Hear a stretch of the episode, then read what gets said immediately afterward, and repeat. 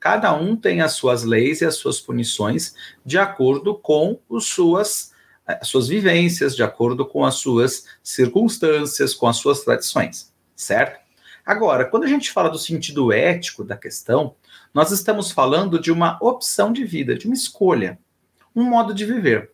Então, essa pessoa escolheu fazer aquilo ou ter aquilo sem qualquer tipo de recompensa. Um exemplo básico e clássico para que vocês entendam. Você não pode comer carne de segunda-feira? Não, você pode comer. Eu mesmo comi carne hoje, mas tem uma galera que não está comendo mais carne às segundas-feiras. Vejam, isso é uma ética, é um estilo de vida sem recompensa. Então, dentro daquela comunidade, eles têm essa regra.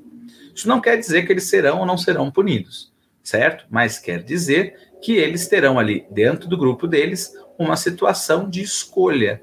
É como se a gente pensasse na nossa criação em casa. Cada um tem um tipo de criação quando a gente fala, por exemplo, de jantar em família.